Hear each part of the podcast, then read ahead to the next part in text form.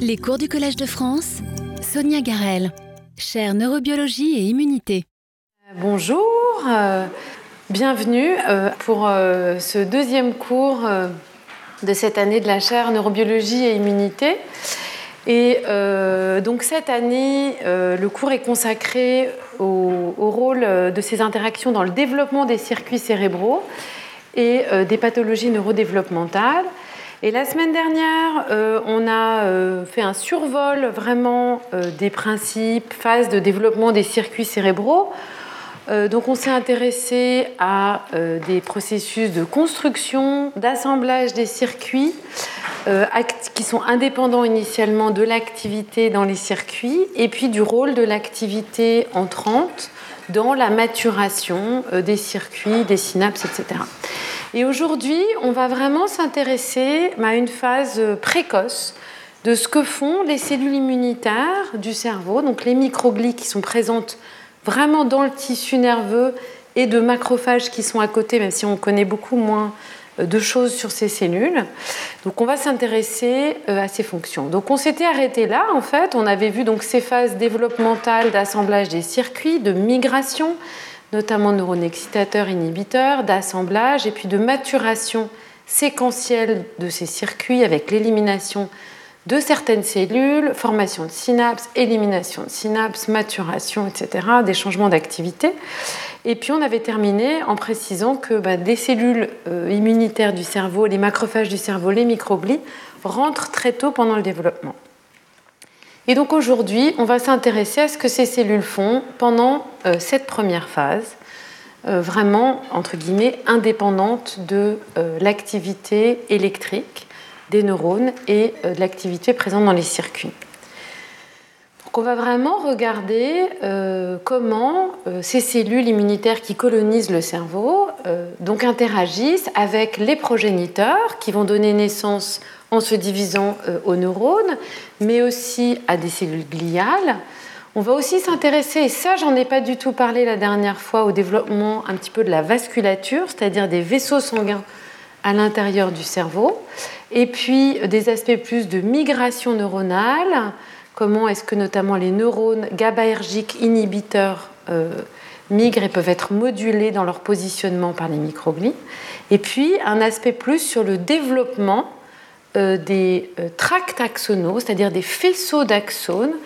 euh, qui sont en fait ces structures, la substance blanche, qui va contenir des axones qui permettent de connecter des structures à longue distance et qui ont besoin d'être myélinisées. Donc avant de, vraiment s'intéresser aux fonctions de ces cellules, on va faire un petit rappel sur l'origine des microglies et des macrophages du cerveau. Euh, donc un rappel par rapport au cours de l'année dernière, mais pour bien euh, replacer les choses. Alors, les microglies, donc, qui sont les macrophages résidents du cerveau, qui sont les principales cellules immunitaires présentes dans euh, le parenchyme cérébral et donc dans le cortex cérébral dont on parle plus spécifiquement pendant ces cours, sont en fait des, des, cellules qui sont générées en dehors du cerveau dans ce qu'on appelle le sac vitellin. Donc c'est un sac qui englobe l'embryon. Elles sont générées très tôt euh, pendant euh, le développement embryonnaire. Chez la souris, c'est euh, vers le jour 7 de développement. Chez l'homme, c'est des semaines de gestation, quatrième, cinquième semaine de gestation, donc vraiment très tôt pendant le développement. Et on a vu l'année dernière que ces cellules sont générées à partir de promacrophages sont produits par une phase primitive d'hématopoïèse qui dépend de différents facteurs et qui passe par une phase de progéniteur qu'on appelle érythromyéloïde, EMP, et qui dépend de plusieurs facteurs de transcription comme PIU1, IRF8 ou CEMIB. Et puis ces cellules rentrent dans le cerveau, le colonisent et progressivement s'y renouvellent in situ tout au long de la vie. Donc c'est vraiment des cellules qui entre guillemets, euh, envahissent le cerveau et euh, s'y installent, le colonisent. Donc cette phase de colonisation, euh, elle a été maintenant bien décrite. On a pu suivre ces cellules avec un traçage, un lignage cellulaire vraiment définitif chez la souris et on peut aussi le regarder chez la souris en utilisant cette lignée CX3-CR1-GFP qui va permettre d'exprimer une molécule fluorescente dans toutes ces macrophages primitifs qui sont générés donc très tôt et qui transitoirement colonisent tout l'embryon et euh, donc tout le cerveau. Et euh, cette première phase, on va dire, de formation, de génération des microglies, des cellules, donc de ces macrophages primitifs, est conservée chez les poissons. Et chez les poissons et d'autres espèces euh, qui ont un développement externe, c'est vraiment la première ligne de défense de l'organisme face à des pathogènes. Donc c'est une espèce d'héritage, on va dire, euh, évolutif d'un développement externe, en tout cas qui est conservé. Et ces cellules qui, a priori, n'ont pas besoin ou n'ont pas de fonction nécessairement immunitaire dans un développement normal, sont présentes également dans l'embryon des mammifères. Ce que l'on sait aussi, c'est que ces cellules en fait colonisent le cerveau euh, par un processus particulier sur lequel je reviendrai, mais qu'elles sortent donc du sac vitellin via euh, la vasculature, mais qu'elles euh, ensuite migrent dans l'embryon en se déplaçant dans le parenchyme. Donc les microglies sont les macrophages résidents du cerveau. En conditions physiologiques, dans le cerveau, il y a pratiquement que des microglies comme cellules immunitaires. Il y en a quelques-unes d'autres, quelques autres, on, y reviendra, mais c'est vraiment la population majoritaire, c'est 5 à 10 ou dans certaines régions 15% des cellules, donc ce n'est pas négligeable chez l'adulte, mais euh, c'est la majorité des cellules immunitaires, puisque les cellules immunitaires circulantes ne pénètrent pas en conditions physiologiques dans le cerveau, elles sont entre guillemets euh, maintenues à distance, soit dans les méninges, soit dans la circulation sanguine, où elles peuvent effectuer des fonctions immunitaires, euh, de protection, de surveillance, mais entre guillemets, elles, restent derrière ce que l'on appelle la barrière euh, hémato-encéphalée. Donc une colonisation très précoce et en fait qui va donner euh, naissance à aussi d'autres macrophages associés donc au cerveau qui ne sont pas présents dans le parenchyme, mais des macrophages qu'on va appeler périvasculaires, donc des cellules présentes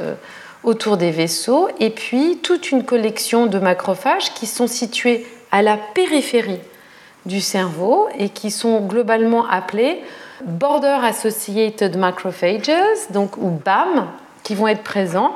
dans cette structure ici qui est appelée le choroïde plexus, qui est une structure qui produit le liquide céphalorachidien, mais qui est aussi un intermédiaire entre ce liquide et la circulation sanguine. Et puis, euh, dans les méninges, ici, euh, une partie euh, liée à la, partie piale du cerveau et la dure mère, où on a plusieurs, finalement, populations de macrophages associés qu'on va retrouver, qu'on peut caractériser par des marqueurs très différents. Des macrophages qui jouent des rôles un petit peu différents des microglies qui sont un petit peu moins en contact direct avec les neurones. Donc il y a énormément d'expériences, euh, on va dire, ces les trois dernières années pour vraiment identifier euh, ces autres types de macrophages, savoir s'ils sont générés tôt aussi ou pas. Il y a une bonne revue qui vient juste de sortir dans Science Immunology pour ceux qui veulent euh, approfondir le sujet.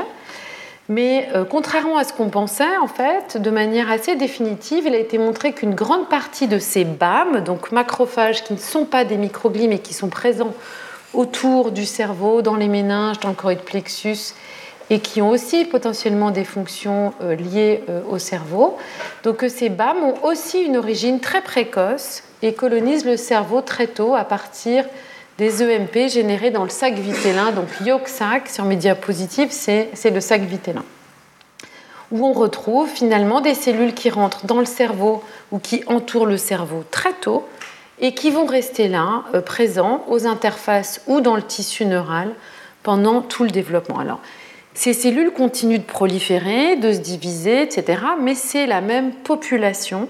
qui rentre et qui colonise, euh, qui est maintenue dans le cerveau, et donc en conditions physiologiques. Et donc ça, ça veut dire que si par exemple on a une mutation, une modification épigénétique de cette population, on va la maintenir, la perdurer à l'échelle finalement de la population entière de ces cellules immunitaires. Donc une origine très précoce. Et euh, si on veut remettre ça dans un cadre un peu plus général de production, de génération des macrophages, ce qui n'est pas forcément euh, notre intérêt, je vais revenir sur cette diapo très compliquée, mais à laquelle on était arrivé l'année dernière, où il y avait donc les microglies générées à partir de ces EMP précoces du sac vitellin, qui colonisent le cerveau très tôt. Et puis, on va dire à l'autre extrême, euh, d'autres macrophages monocytes circulants qui sont normalement présents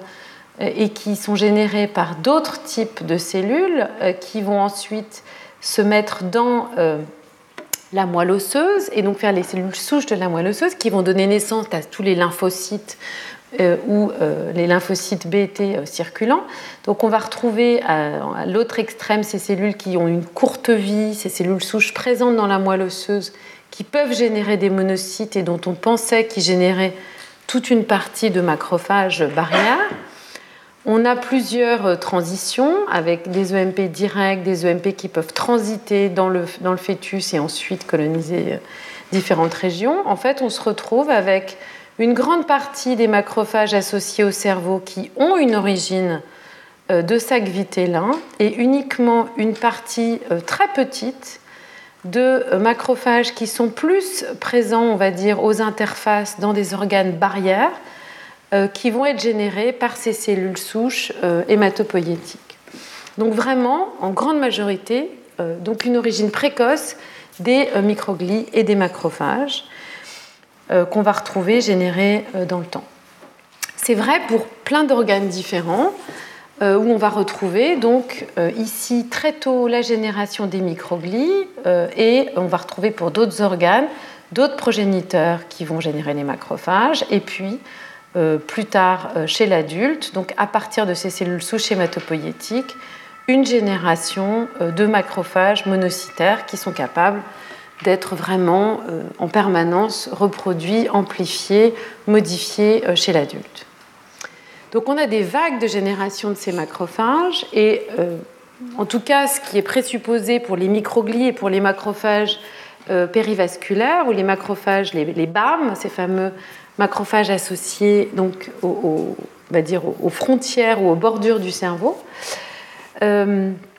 Euh, donc une génération très précoce qui va permettre de maintenir une immunité ou une mémoire immunitaire des différents événements pendant la vie dans ces cellules, et d'autre part, qui est probablement euh, maintenu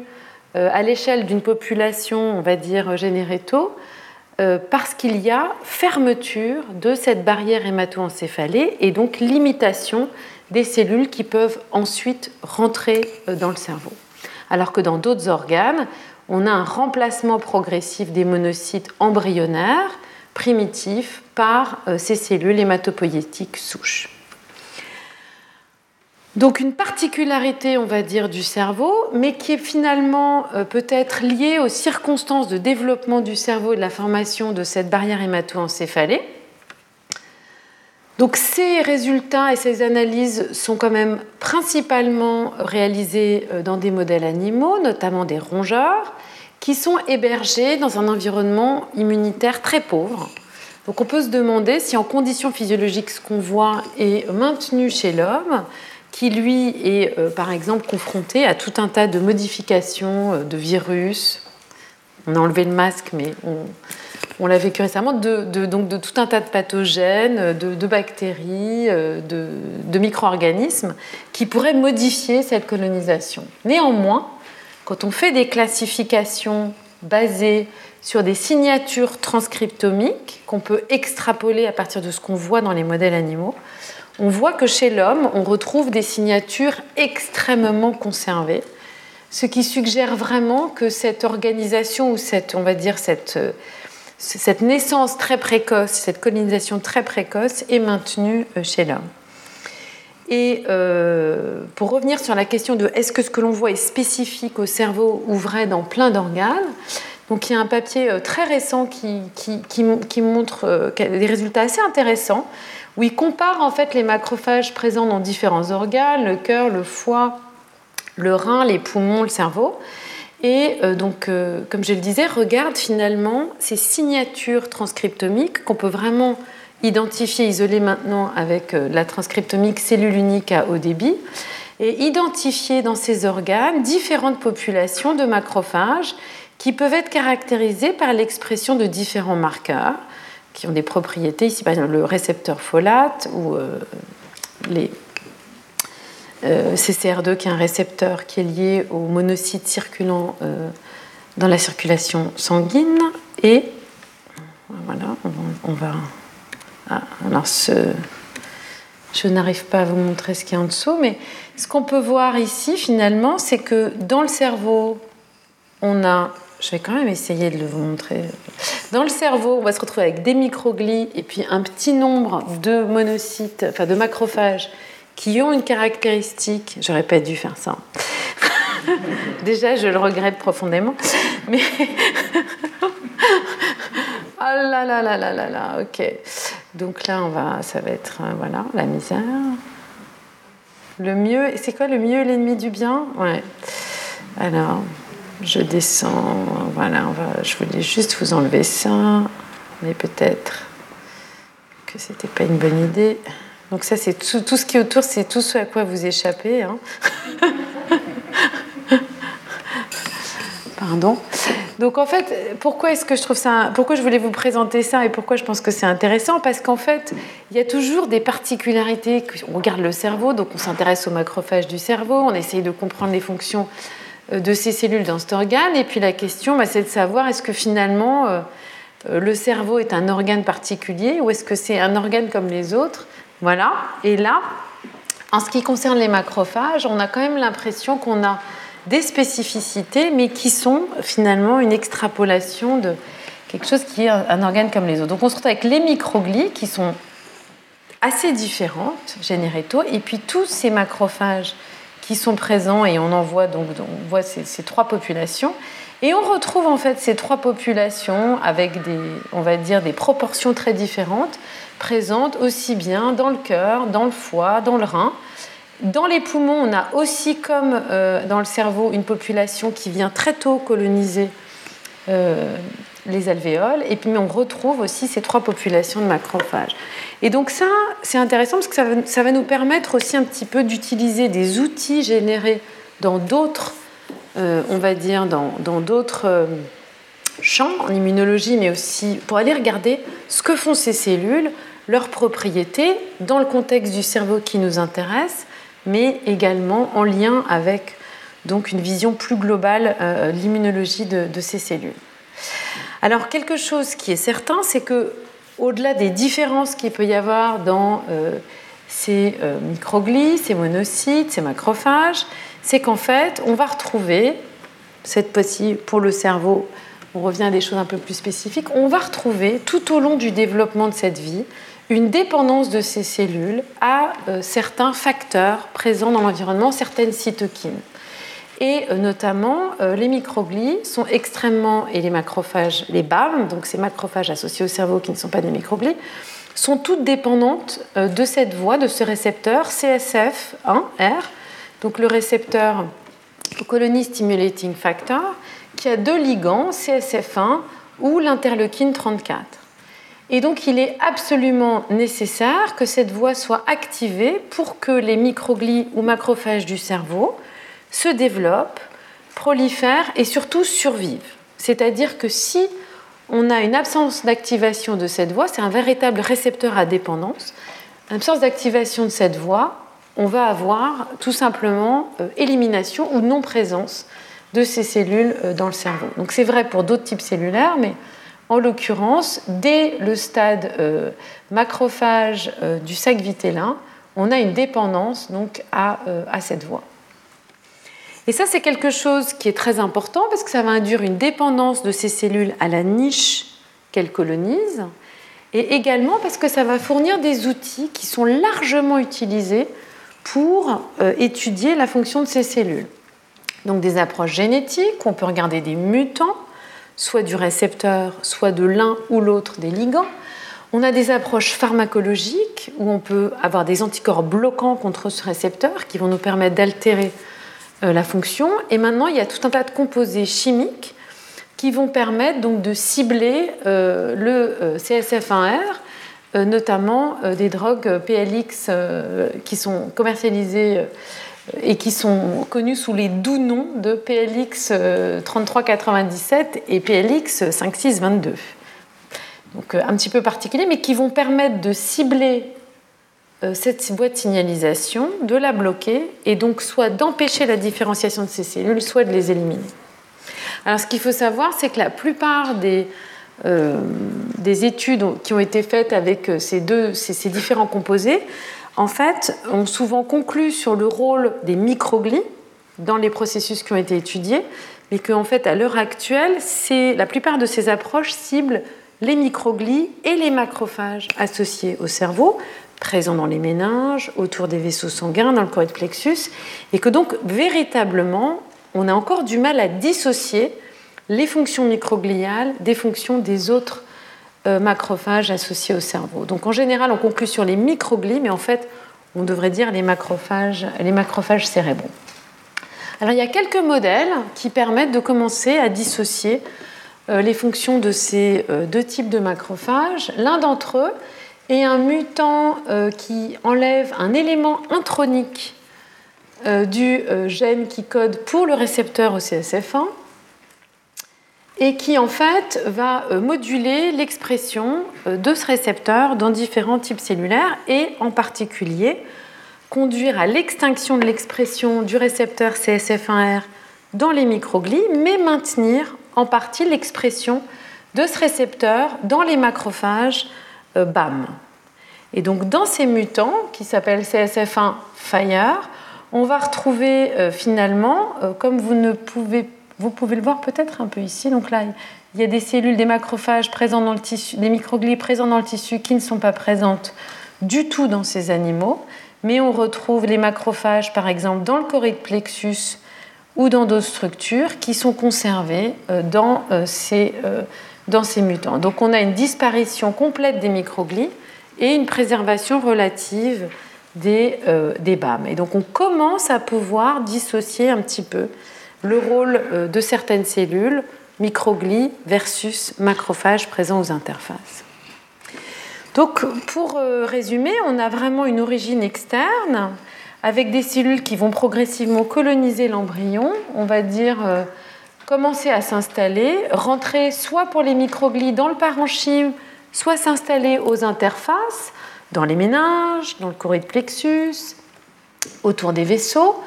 et puis, on va avoir une différenciation euh, progressive de ces cellules et un auto-renouvellement des microglies et de ces BAM tout au long euh, de la vie, euh, en conditions physiologiques, sans intervention d'autres structures. Donc la question maintenant, c'est finalement comment est-ce que cette colonisation se fait? Est-ce qu'elle a des caractéristiques particulières? Et est-ce que cette colonisation et ses particularités vont être importantes pour les fonctions des microglies et des macrophages dans la construction précoce des circuits. Donc une première chose qui est euh, entre guillemets qui a été notée depuis euh, bien longtemps, euh, depuis Del Rio Ortega qui est le premier à avoir décrit ces cellules, c'est qu'en fait elles subissent une transformation morphologique. donc quand elles rentrent dans le cerveau, elles ont plutôt une tête de, de, de macrophage, elles peuvent avoir un petit peu quelques prolongements, mais elles ont une, morphologie relativement euh, qu'on appelle améboïde. Et puis quand on regarde chez l'adulte, on voit des cellules extrêmement ramifiées qui ont des longs prolongements, donc elles n'ont pas la même morphologie. Et elles ont une morphologie extrêmement euh, finalement stable. Quand on regarde le tissu, euh, le tissu adulte, on a un tapis de microglies qui couvre un petit peu tout le parenchyme tissulaire.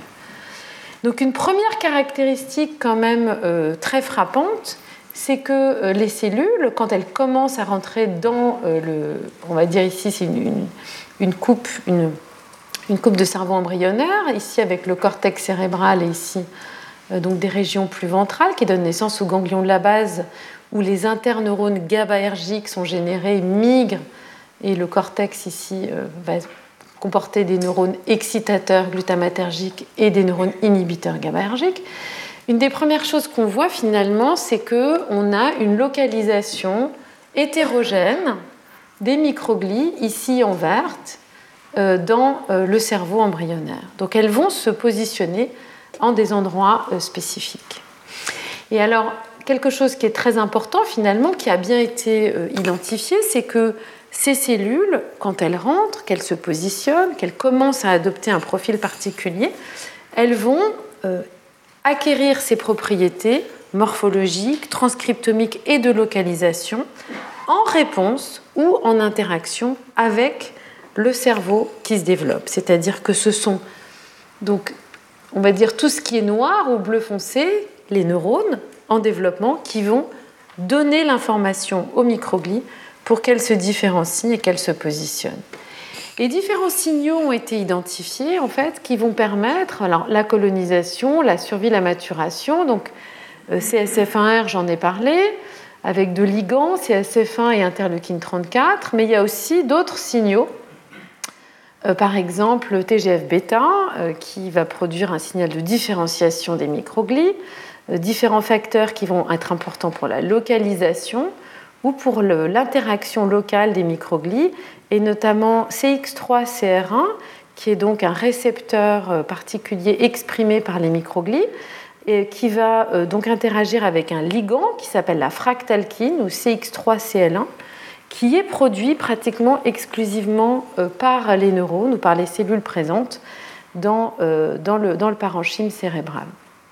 et qui va être important par exemple pour une localisation un petit peu particulière. Donc dès le début, en fait, une espèce d'interaction entre la niche et les cellules qui colonisent, euh, on va dire, euh, cette niche neuronale et qui vont commencer à s'installer. Donc, je disais une localisation particulière, donc on voit des accumulations, on voit des régions où euh, il n'y a pas beaucoup de cellules, et en fait, ce qui est caractéristique, c'est qu'on a un patron de localisation qui est très progressif et qui est très stéréotypé, c'est-à-dire que ces accumulations ou les zones où on ne voit pas de microglies vont être les mêmes finalement dans tous les embryons avec un patron qui se répète et qui est associé à la construction du cerveau. Alors une première localisation qui est euh, très importante et qu'on voit très bien dès le début du développement, c'est ici en vert des microglies qui vont euh, s'associer à euh, la construction des vaisseaux sanguins pendant le développement très précoce des circuits. Alors j'en ai pas parlé jusqu'à présent de la vasculature des vaisseaux sanguins, pourtant les vaisseaux sanguins sont extrêmement importants, ils amènent tous euh, les, nutriments, ils, amènent l'oxygène, c'est essentiel à la fonctionnement euh, du circuit cérébral. Et euh, les vaisseaux sanguins, en fait, sont initialement formés par les cellules endothéliales qui, elles aussi, colonisent le cerveau depuis l'extérieur et vont s'assembler pour former euh, déjà euh, des vaisseaux sanguins euh, qui vont former un vrai réseau efficace et actif. Il y a d'autres cellules qui vont participer à la formation des vaisseaux sanguins, notamment les péricytes qui entourent les vaisseaux sanguins et vont être essentiels pour la contraction de certains de ces vaisseaux. Et puis, on va avoir d'autres facteurs très importants pour la régulation de, donc, de cette barrière hémato-encéphalée. Alors, les péricytes sont importants, c'est des travaux du laboratoire de Richard Danman ont été montrés comme importants pour réguler la fermeture de la barrière hémato-encéphalée qui se produit très tôt pendant le développement embryonnaire, à peu près à ces stades-là. Et euh, de manière postnatale, d'autres cellules gliales, les astrocytes, qui apparaissent après, vont jouer un rôle clé dans la modulation, la régulation continue de cette barrière hémato-encéphalée. Donc une première association avec les vaisseaux sanguins,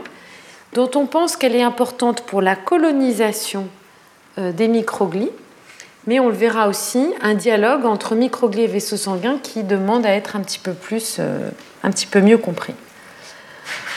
On a aussi une accumulation avec certains faisceaux d'axones. Par exemple, ici, en rouge, on a des faisceaux d'axones dopaminergiques qui sont présents à cet endroit-là et on voit qu'on a une accumulation de microglies associées. Et c'est quelque chose qu'on retrouve dans certains faisceaux d'axones, donc cette matière blanche qui va permettre de connecter différentes régions. Ça n'est pas quelque chose qu'on retrouve dans tous les faisceaux d'axones. On les retrouve, encore une fois, ici, par exemple, associés à des projections dopaminergiques. On les retrouve associés au corps calleux, qui permet de faire passer l'information d'un hémisphère à l'autre. Euh, mais d'autres tracts axonaux sont peu euh, colonisés par les microbes. Et puis on va retrouver un patron de colonisation dans le cortex cérébral, qui est quand même la structure qui nous intéresse, par, euh, on va dire, quelque chose de très timé. Donc ici, c'est la plaque corticale. C'est là où vont euh, s'installer, se développer, maturer les neurones du cortex cérébral dont on a parlé la semaine dernière. Et vous voyez que dans cette région, pendant euh, toute une phase du développement, on n'a pas ou peu de microglies.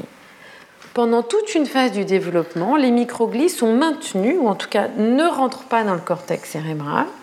et puis elles vont commencer à le coloniser très progressivement, en commençant par les couches profondes, puis les couches superficielles, jusqu'à aboutir à vraiment,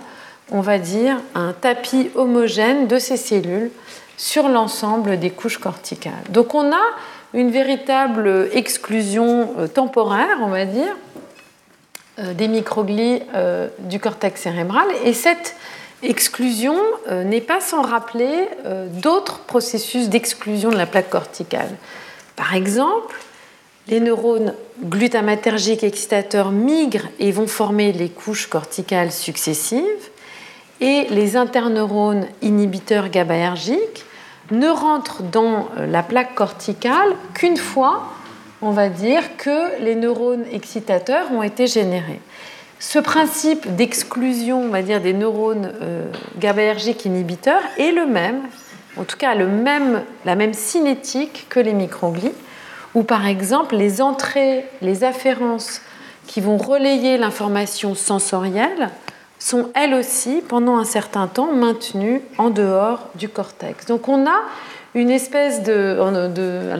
en anglais waiting period, une période d'attente, une salle d'attente, une pause temporaire d'invasion des microglies, d'entrée des interneurones, d'arrivée d'entrée sensorielle, et ensuite tout est intégré euh, dans, dans, les circuits en formation. Et puis avec les microglies, on commence vraiment par les couches profondes, ce qui est un peu différent des interneurones, et quelque chose de très progressif. Et puis temporellement, pendant toutes ces phases, les microglies sont extrêmement actives et vont interagir avec leurs voisins. Et puis temporellement, cette fois-ci plus, on va dire, dans une phase un peu plus tardive du développement euh, euh, embryonnaire, on va se retrouver avec une invasion des microglies, ou en tout cas une forte densité de, de microglies dans une zone progénitrice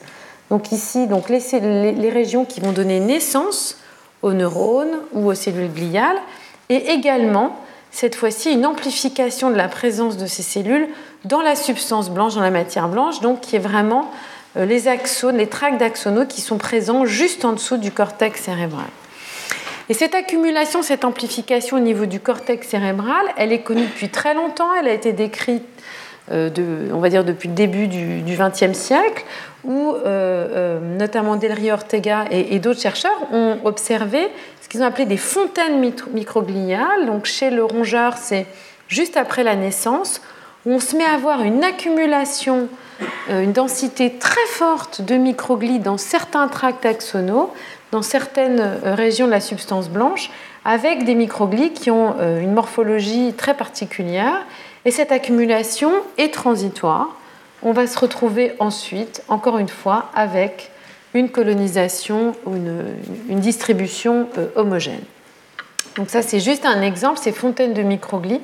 ici autour du corps calleux, dans le corps calleux, qui est vraiment un des sites principaux où ces microglies ont été identifiés, qui encore une fois est le faisceau d'axones qui permet la communication entre les deux hémisphères cérébraux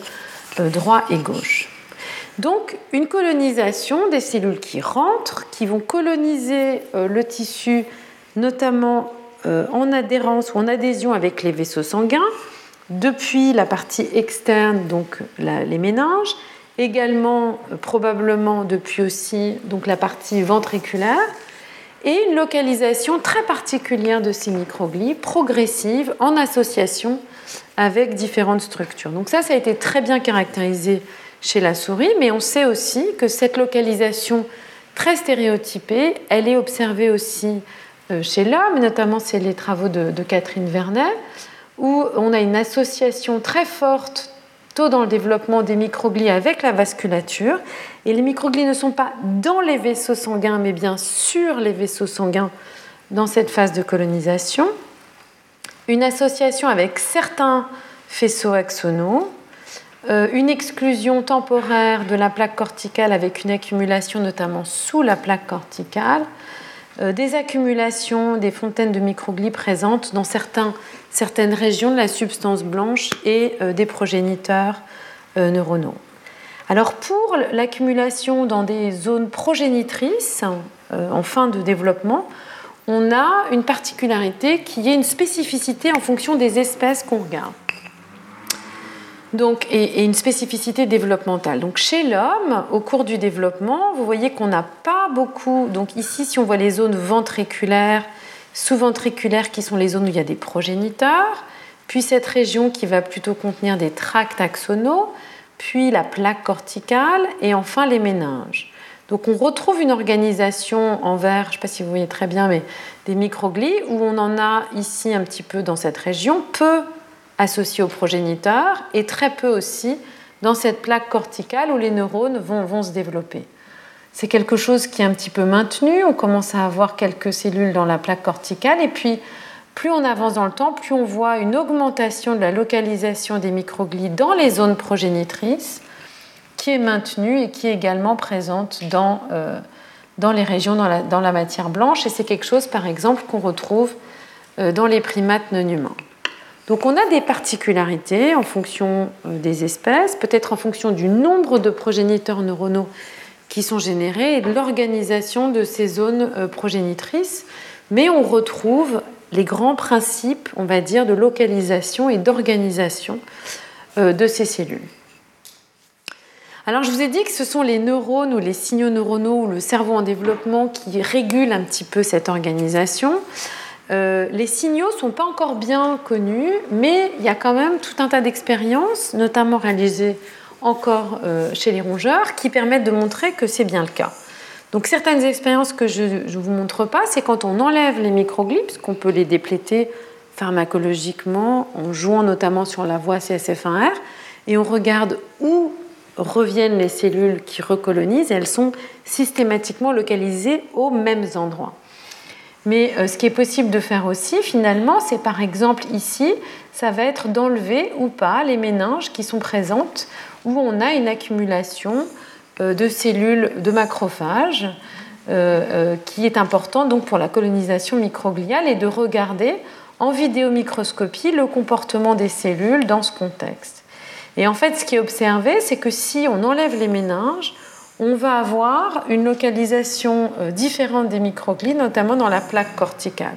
Et donc ça, ça montre que les méninges produisent un signal qui va permettre d'empêcher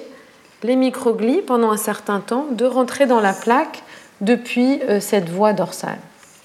cette voie superficielle. Et puis on peut faire la même chose avec la substance blanche qui est présente en dessous. Regardez si finalement ces principes d'exclusion, c'est que les cellules sont activement maintenues en dehors de, cette structure. On a aussi euh, identifié notamment euh, des signaux qui vont permettre de localiser les microglies sur certains tracts axonaux, notamment des molécules euh, de guidage ou d'adhésion comme nétrine G1 ou, le ligand nétrine G1 qui est produit par certains axones et qui promeut la localisation de microglies dans certains tracts axonaux. Donc une localisation qui est très stéréotypée et dont on pense qu'elle est liée à des signaux produits par les neurones ou par les vaisseaux, mais euh, la nature exacte de ces signaux euh, reste encore largement finalement à caractériser. Donc on va dire une distribution très hétérogène et euh, en lien avec cette distribution hétérogène, on a aussi une hétérogénéité cellulaire. Donc on va retrouver des cellules qui ont des morphologies très différentes, comme on peut le voir ici, qui est souvent associée à une capacité de phagocytose très différente. Mais cette hétérogénéité cellulaire, on va la retrouver aussi à l'échelle transcriptomique, c'est-à-dire quand on regarde tous les gènes exprimés par les cellules, on va pouvoir euh, euh, observer que les microglies, dans le développement, euh, sont extrêmement hétérogènes et sont présentes dans des états cellulaires très divers. Alors, quand on parle d'états cellulaires divers, on l'a vu ça l'année dernière, chez l'adulte, on a plutôt un état, on va dire, chez l'adulte en conditions physiologiques, des microglies qui forment un tapis, qui sont très peu différentes les unes des autres, qui recouvrent l'ensemble du tissu cérébral, et puis en conditions de maladie, comme de la neurodégénérescence, ou même un vieillissement cognitif normal, on va avoir des états microgliaux, on va voir apparaître des états microgliaux un petit peu différents, avec des capacités de phagocytose accrue, par exemple de synapses, de modification de l'environnement, etc. Mais en fait, cet état cellulaire relativement stable est vraiment caractéristique de l'état adulte. Et quand on regarde dans le développement, on va retrouver des cellules qui sont non seulement localisées de manière très particulière, mais qui vont pouvoir exister dans des états cellulaires euh, très divers. Et c'est ce qui est euh, représenté ici. On va retrouver euh, des microglies qui sont capables d'être extrêmement prolifératives pour certaines, qui vont avoir un métabolisme surpuissant pour d'autres, ou qui vont être plus particulièrement ici ATM, Axon Tract Associated Microglia, des microglies qui vont être particulièrement, par exemple, présentes dans la substance blanche associée à ces faisceaux d'axones, etc. Donc on retrouve vraiment euh, des cellules dans des états très particuliers associés à des localisations particulières. Et un exemple particulièrement bien décrit, ce sont ces axon tract microglia qui sont aussi proliferative associated microglia. Donc ce sont des cellules qui sont présentes soit dans des tracts axonaux, soit dans des zones prolifératives où il y a des progéniteurs et elles ont les mêmes propriétés cellulaires. Elles ont été bien décrites comme présentes par exemple dans le corps calleux ou ici dans le cervelet, ou là encore dans des régions euh, progénitrices euh, du cortex. Et on peut caractériser ces microglies. Ces microglies, les microglies dans cet état ne sont présentes qu'à ces endroits-là. Et elles expriment tout un tas de facteurs spécifiques de cet état cellulaire microglial. Par exemple, des molécules de la matrice extracellulaire, des, facteurs comme euh, IGF-1, qui est un facteur de survie euh, cellulaire, euh, ou des facteurs impliqués dans une phagocytose extrêmement importante. Donc on retrouve dans ce contexte-là, en tout cas, un état cellulaire particulier associé à une localisation particulière qui rejoint encore une fois ce qui a été décrit comme étant ces fontaines microgliales qui sont présentes euh, autour de, la naissance, dans le développement, on va dire, relativement euh, tardif.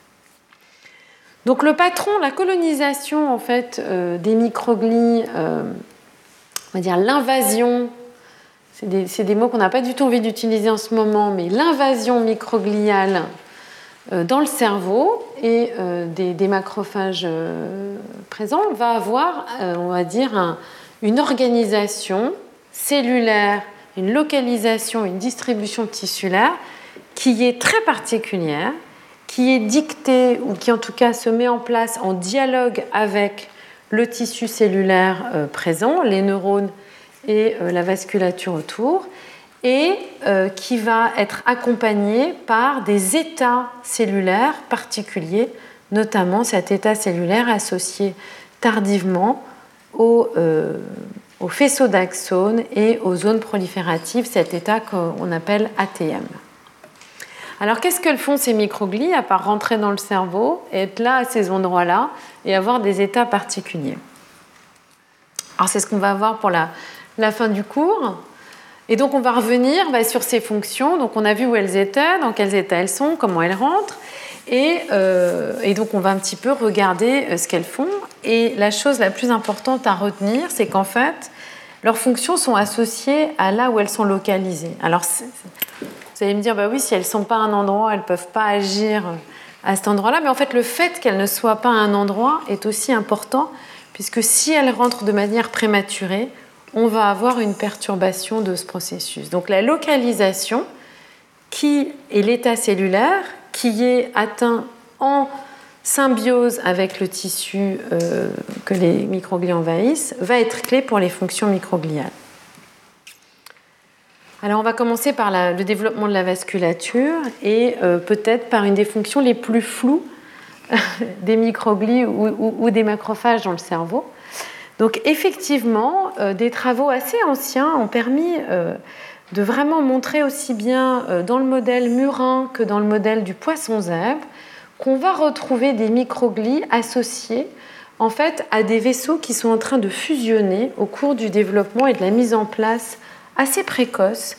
euh, des vaisseaux sanguins. Et donc on retrouve finalement des microglies qui vont être associés entre deux branches de vaisseaux sanguins qui sont en train de se fusionner, de faire ce qu'on appelle l'anastomose. Et quand on enlève les microglies ou que les microglies ne sont pas présentes dans les réseaux, on va retrouver de manière transitoire, et ça c'est important, des vaisseaux qui ont une morphologie assez différente et entre guillemets qui n'ont pas une complexité aussi grande que ce qu'on observe en conditions normales. Et de ces travaux ont vraiment euh, émergé l'idée que pour la fusion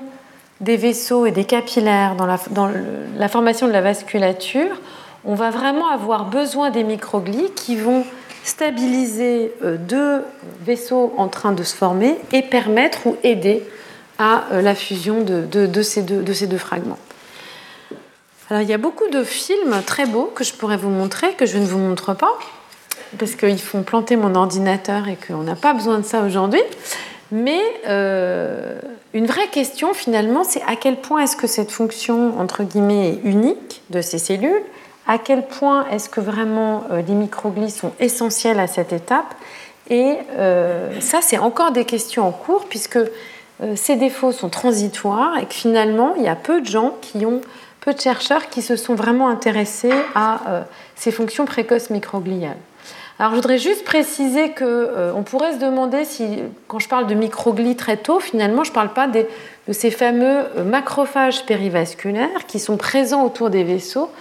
et qui jouent un rôle absolument clé. Et en fait, on a quand même des marqueurs qui permettent de très très bien dissocier entre ici des microglies associés au vaisseau et ici euh, des euh, macrophages périvasculaires. Donc ça vraiment, on est capable de dissocier euh,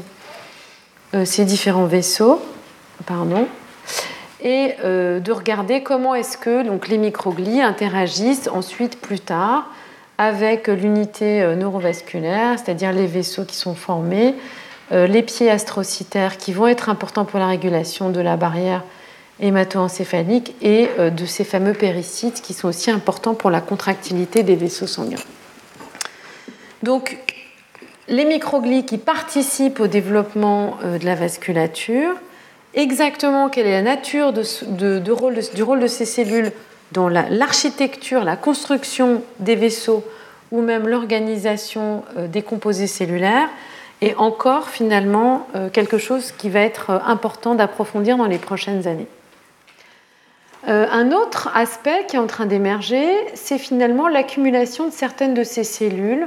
à des frontières qui vont contenir des axones, mais qui sont aussi des frontières entre deux structures qui vont croître à des vitesses euh, différentes et qui sont associées à des zones de tension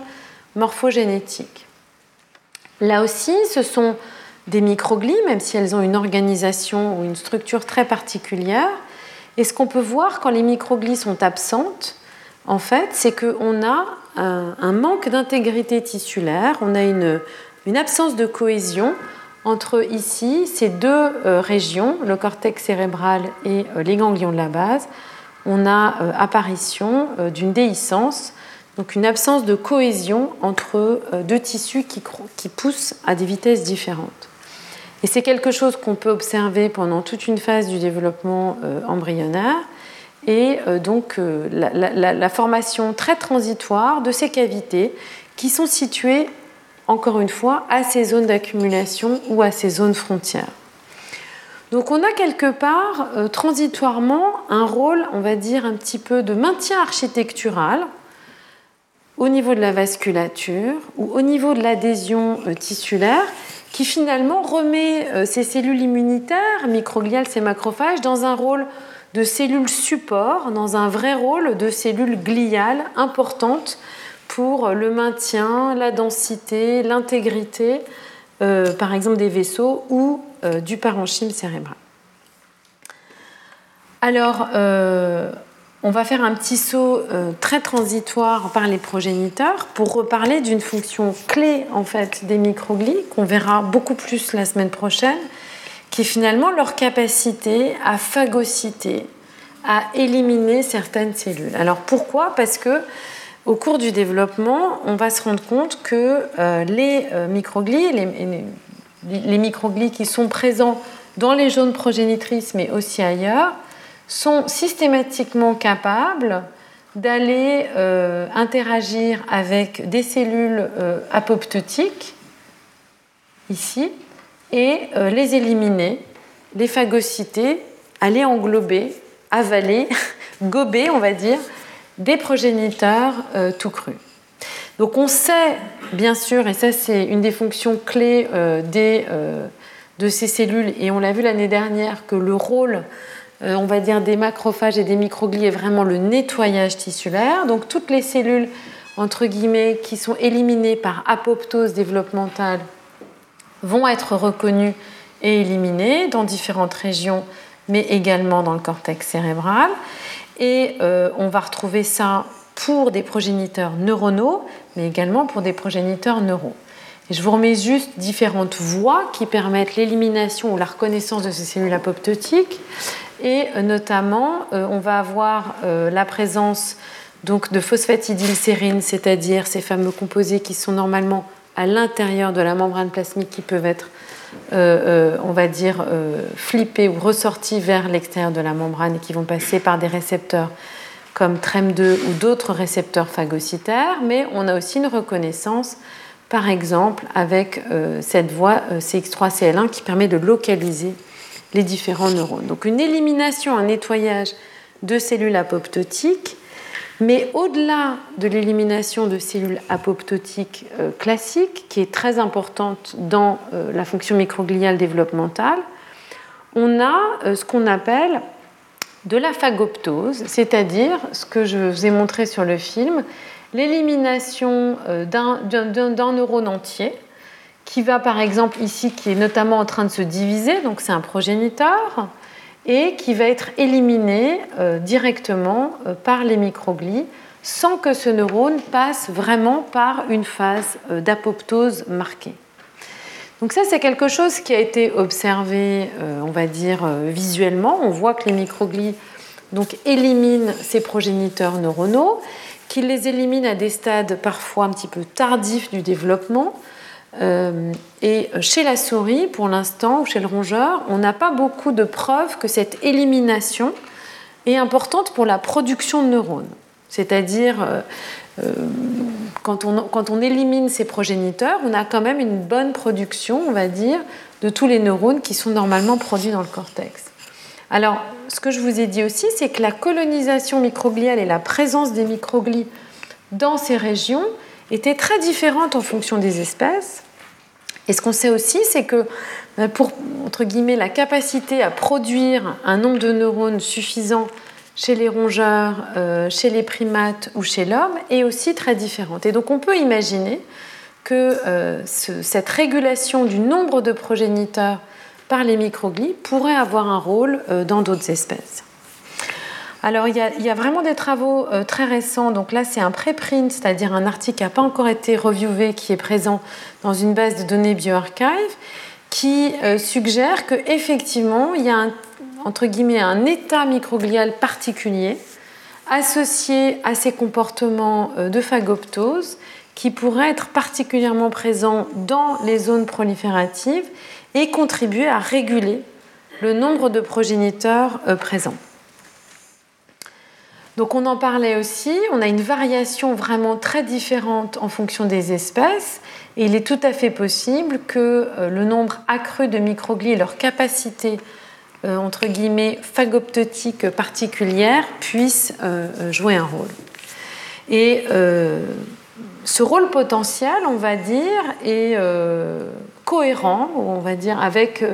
des études qui sont menées dans des modèles qui permettent de regarder un petit peu ce que font les microglies humaines euh, dans des modèles de manipulation particuliers. Donc on peut regarder, isoler les microglies à partir de tissus humains, mais on peut aussi, euh, par exemple, les cultiver in vitro. On peut euh, récupérer des cellules pluripotentes à partir notamment de fibroblastes de la peau. Et on a maintenant des protocoles qui permettent de différencier ou de générer des cellules qui vont ressembler à des microglies à partir de, ces cellules euh, pluripotentes induites. Donc, par exemple, on peut récupérer des fibroblastes euh, chez euh, des patients ou chez des sujets sains. Et ensuite, à partir de ces fibroblastes de la peau, on va pouvoir générer des cellules qui ressemblent à des microglies, des cellules qui ressemblent à des neurones, et ensuite les cultiver ensemble pour aller regarder ce qui se passe au niveau de ces interactions. On peut aussi maintenant greffer des cellules microgliales, par exemple, dans euh, des cerveaux euh, rongeurs, par exemple de souris, des cellules microgliales humaines ou des cellules microgliales d'autres espèces et aller regarder comment elles se différencient. Et enfin, on peut faire ce qu'on appelle des organoïdes, c'est-à-dire à partir de cellules euh, souches qui peuvent être générées, encore une fois, à partir de fibroblastes de la peau, on va pouvoir générer des espèces de petites structures qui ont été appelées des mini-brains ou qu'on peut appeler des amas euh, cellulaires qui ressemblent euh, à euh, des petits mini-tubes neuraux en développement qui vont permettre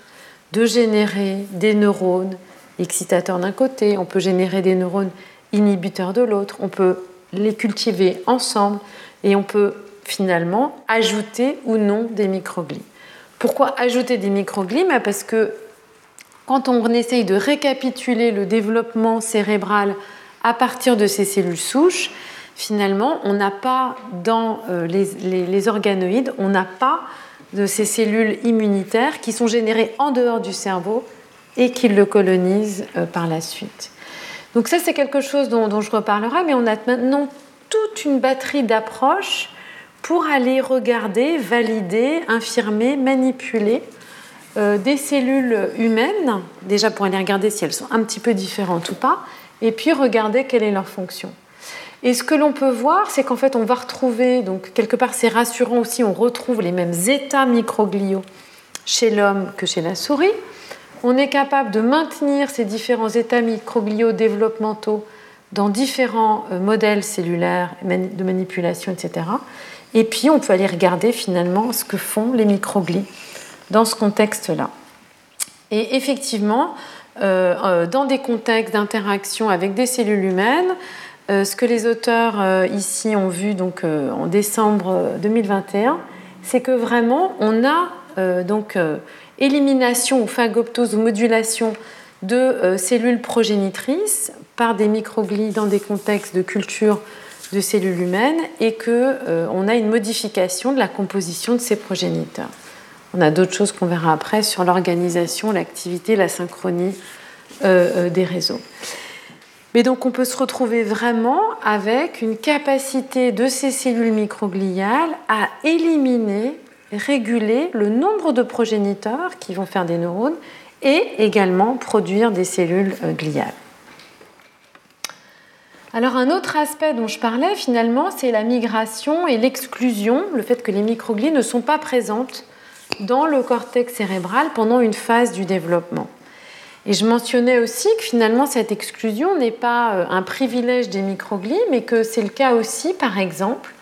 de tout un tas euh, de, neurones corticaux qui sont des neurones inhibiteurs GABAergiques qui migrent, qui sont générés euh, ventralement, le cortex est ici, ventralement migre et initialement vont migrer tangentiellement au-dessus et en dessous de la plaque corticale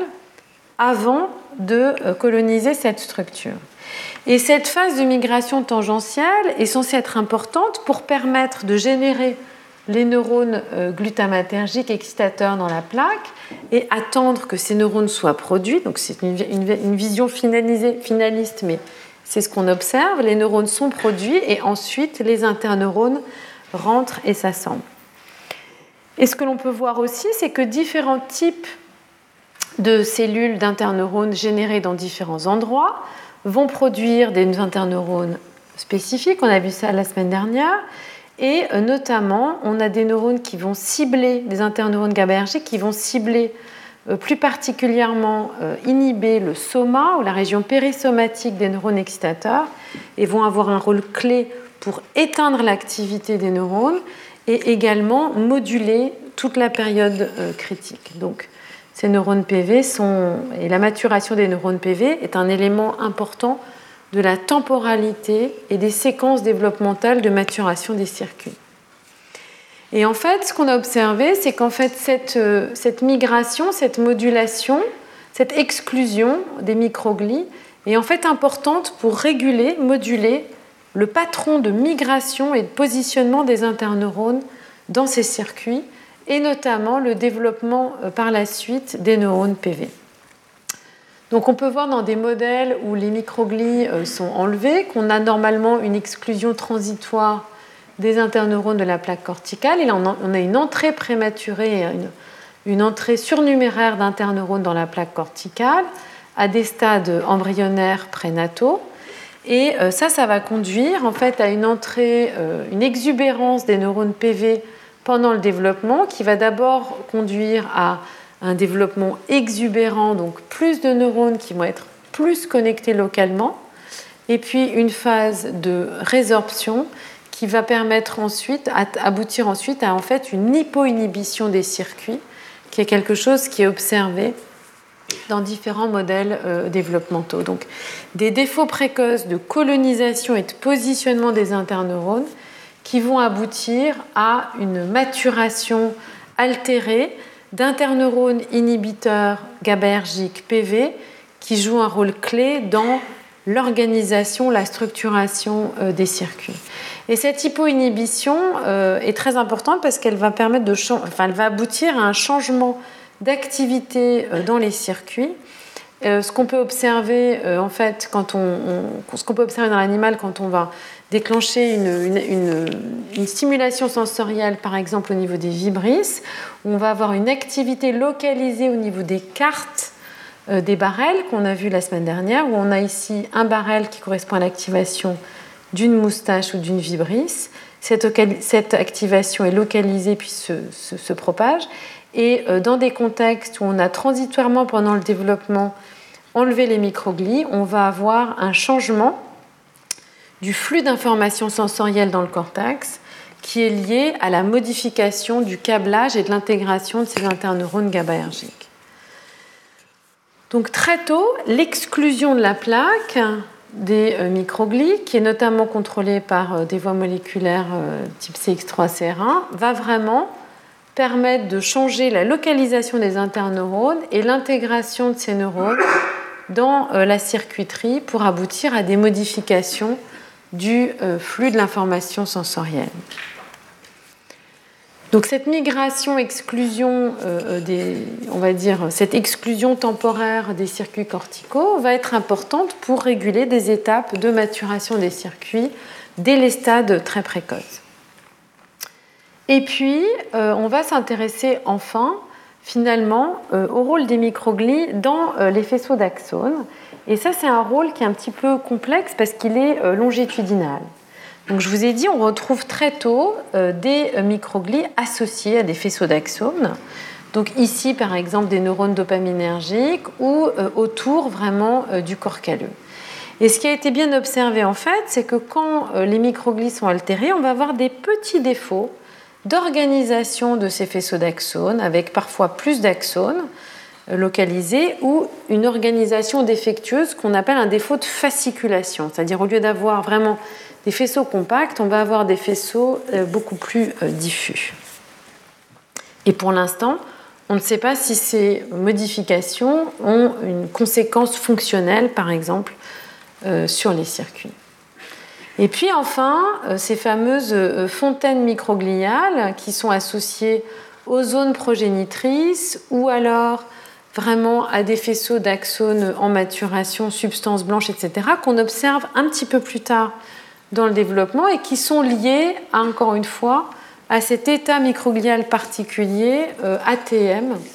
Axon Tract Microglia ou Proliferative Associated Microglia. Donc je vous ai dit qu'on a une localisation particulière d'un état euh, cellulaire euh, qui est caractérisé par différents marqueurs présents qu'on peut identifier par la transcriptomique et qui est présent ici dans le cortex cérébral,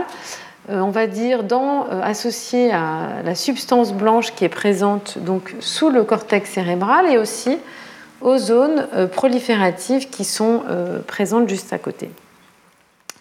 Donc en fait, cet état microglial, il est particulier. On peut, il a été identifié maintenant par plusieurs publications, plusieurs laboratoires.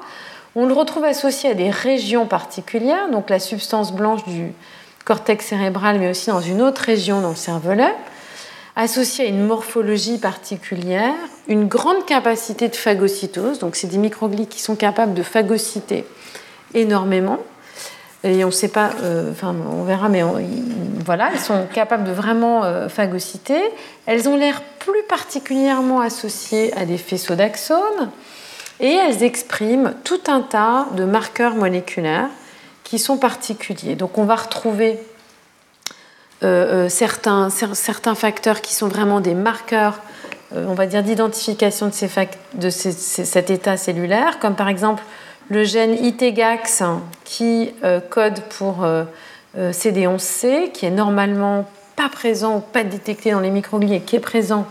dans ces cellules, IGF1 qui est un facteur de survie, des molécules de la matrice extracellulaire, des facteurs extrêmement importants associés à la phagocytose, etc. etc. Et alors pourquoi est-ce que finalement de retrouver ces cellules, c'est intéressant, c'est important? D'abord parce qu'elles peuvent jouer des rôles particuliers, et elles en jouent, on le verra, mais aussi parce que euh, finalement cette signature moléculaire et partage, on va dire, euh, des caractéristiques assez frappantes avec la signature moléculaire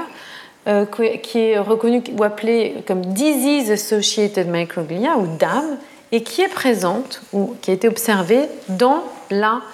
euh, neurodégénérescence. Donc on retrouve, euh, on va dire, des facteurs qui sont normalement exprimés dans des microglies qu'on va retrouver finalement dans des modèles de maladies d'Alzheimer ou de neurodégénérescence diverses, c'est-à-dire on peut induire des lésions de la substance blanche de manière expérimentale pour euh, créer des lésions qui vont ressembler euh, à certaines lésions de la substance blanche, des modèles de maladie d'Alzheimer, mais aussi d'autres modèles neurodégénératifs. Et on retrouve à chaque fois, finalement, des microglies qui vont exprimer, être spécifiés, euh, avoir des facteurs d'expression communs avec ces cellules ATM euh, qu'on retrouve dans le développement normal. Donc ça, ça a suscité un vrai engouement parce qu'on s'est dit, en fait, finalement, ces cellules ou cet état microglial particulier, dont on se demande ce qu'il fait dans des contextes pathologiques, est présent normalement dans un cerveau en développement, associé à des structures particulières, et, on va le voir, peut-être fait des choses en contexte normal. Et donc ça, c'est aussi une caractéristique finalement euh, importante de l'étude des processus développementaux microgliaux, c'est que, euh, bien sûr, on les étudie pour chercher à comprendre ce qu'elles font dans le développement. Et il y a tout un tas aussi de pathologies qui sont associées à un développement anormal, aberrant ou juste divergent de ce qui se passe dans la plupart des individus. Mais regarder ou essayer de comprendre ce que ces cellules font dans ce contexte normal peut aussi apporter des informations absolument cruciales simplement sur les propriétés de ces cellules, y compris dans des contextes qui vont être des contextes neurodégénératifs ou euh, associés au vieillissement. Parce que les fonctions microgliales, finalement, c'est simplement la capacité d'une cellule donnée à répondre à un environnement donné ou à des signaux présents à un moment. Et donc, on va avoir des points communs sur la capacité de ces cellules à adopter cet état cellulaire et la, probablement la capacité des cellules dans des contextes neurodégénératifs à réactiver ces mêmes cascades cellulaires et ces mêmes fonctions. Alors qu'est-ce qu'on sait de ce qu'elles font dans euh, les tracts axonaux, ces fameuses cellules ATM ou PAM qui sont aussi euh, en lien avec les progéniteurs donc ce qui a bien été euh, montré maintenant, c'est qu'en fait, ces cellules qui sont encore une fois très transitoirement présentes dans ces régions, euh, une des premières fonctions qui, leur a été associée, c'est finalement d'être importante pour la survie des neurones qui produisent des axones qui vont passer par ces régions. C'est-à-dire, Ici, en fait, on va retrouver des microglies présentes dans la substance blanche. Ces microglies sont associés à des faisceaux d'axones, c'est-à-dire des longs prolongements qui vont permettre la communication des neurones entre une région et une autre région, ou un neurone et un autre neurone. Mais là, c'est des faisceaux d'axones, donc c'est vraiment des, communications, on va dire, comme des fils électriques qui vont permettre de relier euh, des structures euh, relativement éloignées. Et en fait, ces axones sont générés par des neurones qui sont présents dans les couches corticales situées au-dessus. Ici, c'est la couche 5. Et ce qui a été bien identifié, c'est qu'en fait, quand on élimine euh, les microglies ou qu'on limite leur activité avec certaines drogues, on a, on a une augmentation, on a une disparition, une élimination, une apoptose, une mort cellulaire des neurones qui envoient leurs axones par ces territoires. Donc en fait, la première fonction qui a été identifiée pour ces cellules, c'est une fonction de survie, de promouvoir la survie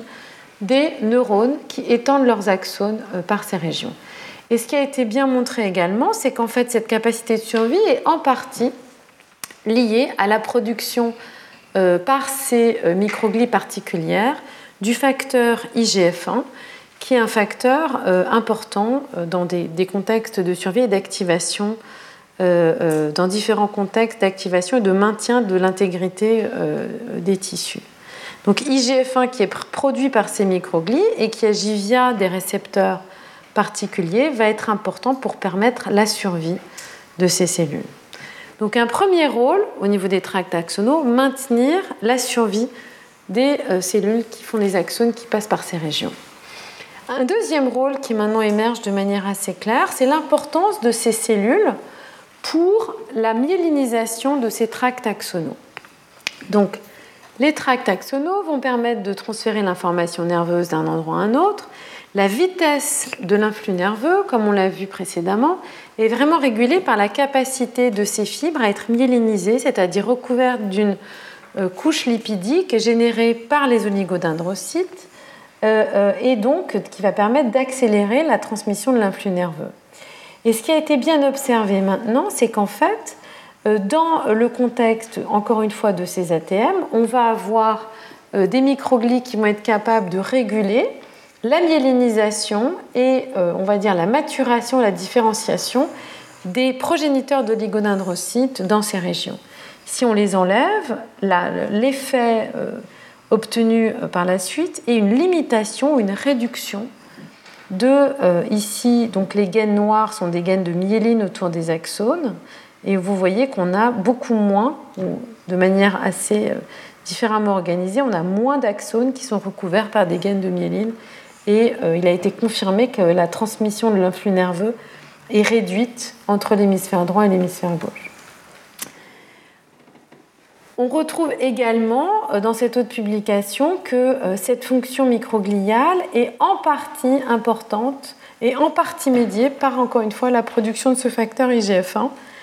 qui va changer euh, donc encore une fois cette fois-ci l'épaisseur de la gaine de myéline dans le corps calleux. De manière un petit peu différente, on va retrouver des fonctions un petit peu différente, toujours autour des oligodendrocytes et euh, de la formation de la myéline, encore une fois dans cette substance blanche, où cette fois-ci, euh, ce qui a été montré, c'est que les microglies en vert phagocytent les précurseurs de l'oligodendrocyte dans cette région de tract axonaux, que ça va modifier donc le ratio entre les axones et euh, le, nombre de ces précurseurs et modifier la capacité à euh, former une gaine de myéline appropriée. Et que ces interactions sont encore médiées euh, par, encore une fois, ce récepteur CX3CR1. Donc, on a une modification de la myéline et des progéniteurs d'oligodendrocytes, notamment par la production de facteurs sécrétés, IGF-1, mais également par la régulation du nombre de ces précurseurs d'oligodendrocytes qui vont ensuite faire la gaine de myéline. Alors, est-ce que c'est un facteur, est-ce que c'est plutôt l'élimination par phagocytose ou la production euh, d'IGF-1 qui est importante? En fait, pour l'instant, euh, on ne sait pas. On sait que les deux contribuent à l'efficacité, euh, on va dire, finale de la formation de la gaine de myéline. Quand l'un ou l'autre sont perturbés, on a modification de la myéline. Et ce qui est sûr, c'est que dans cette structure qui est associée donc à ces fontaines microgliales, on a des cellules très particulières qui sont les ATM et qui vont phagocyter, c'est-à-dire manger de manière phagoptoser de manière assez directe et claire, euh, des, précurseurs d'oligodendrocytes et qui vont euh, réguler ou associer de cette manière, via l'élimination de ces précurseurs, modifier en fait la formation de la gaine de myéline. Donc on a un rôle assez important de euh, ces ATM dans la régulation du nombre de précurseurs. On peut imaginer que c'est aussi important pour les précurseurs neuronaux, parce que je vous ai dit que ces ATM sont présents dans des régions progénitrices, donc une capacité de phagoptose euh, accrue, régulation du nombre de ces euh, cellules gliales oligodendrocytes, mais on a aussi finalement en aval une modulation de la formation de la gaine de myéline. Donc phagocytose et production de facteurs comme euh, IGF-1.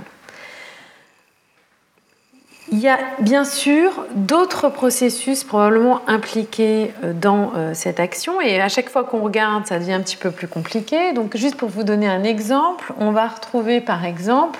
une interaction directe qui est indépendante de la phagocytose entre ces précurseurs d'oligodendrocytes qui vont ensuite faire la myéline et euh, certaines microglies, donc les ATM, qui expriment des récepteurs particuliers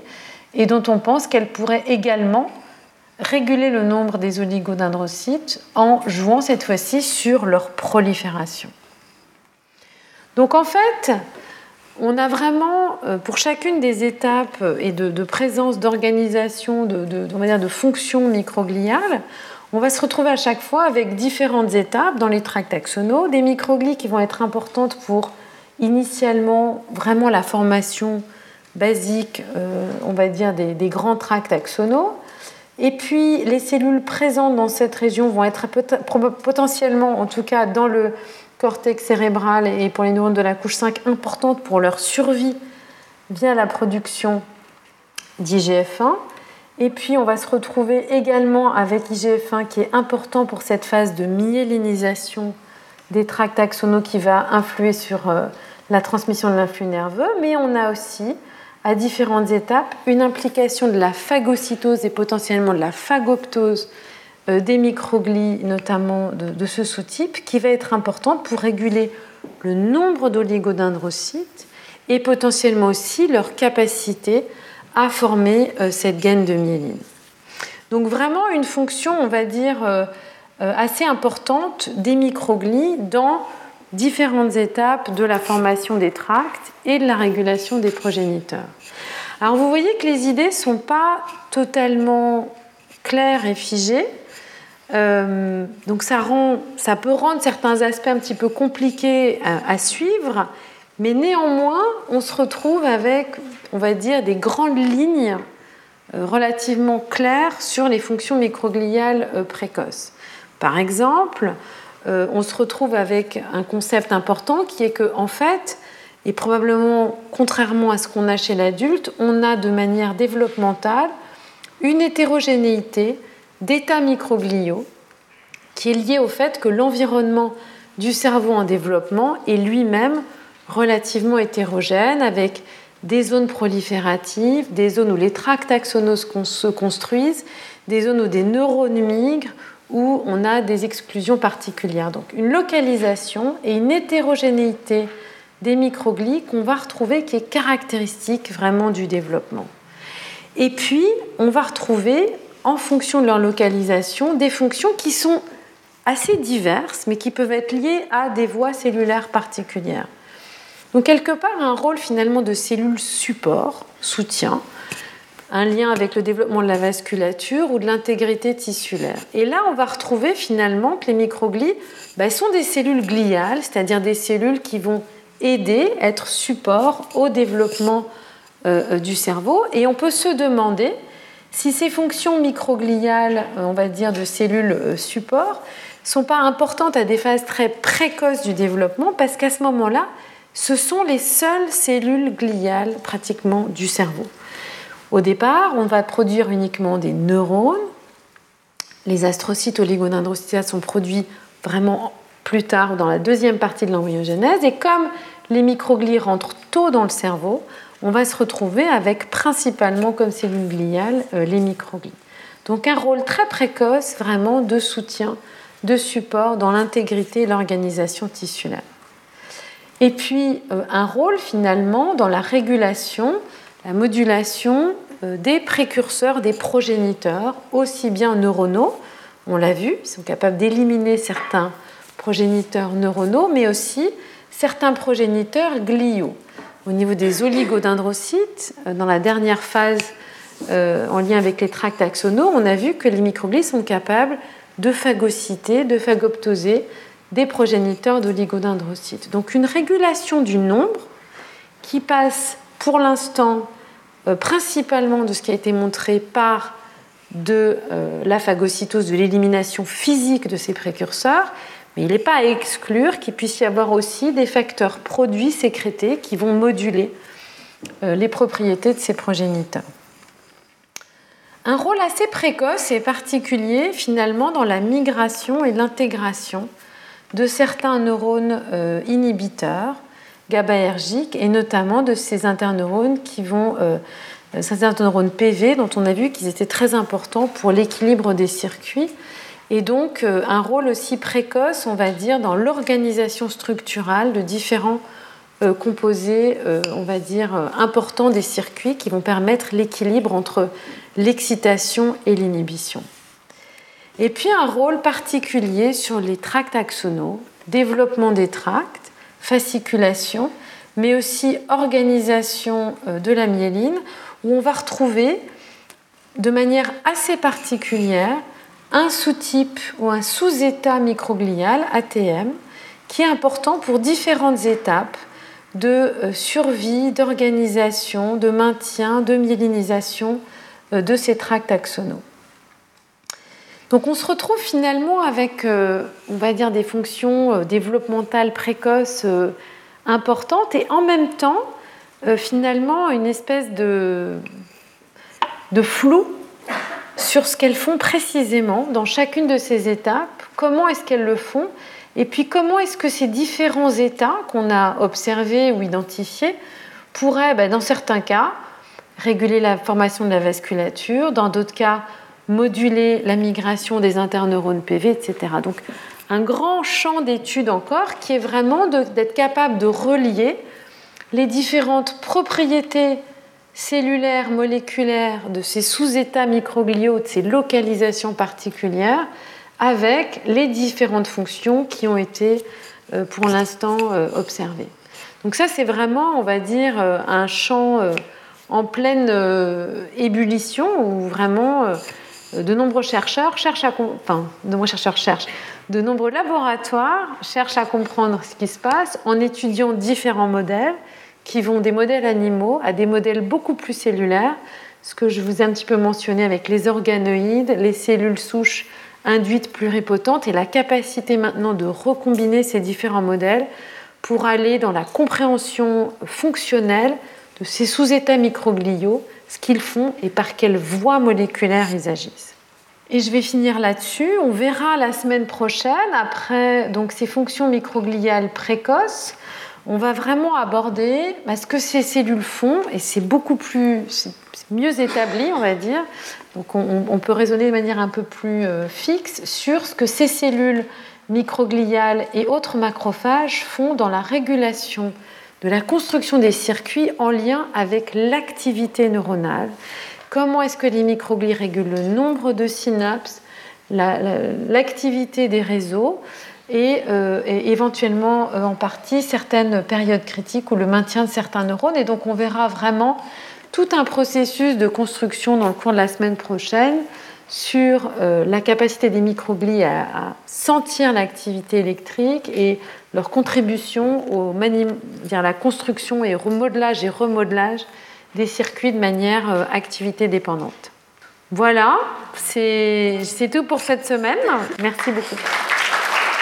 Retrouvez tous les contenus du Collège de France sur www.colège-2-france.fr.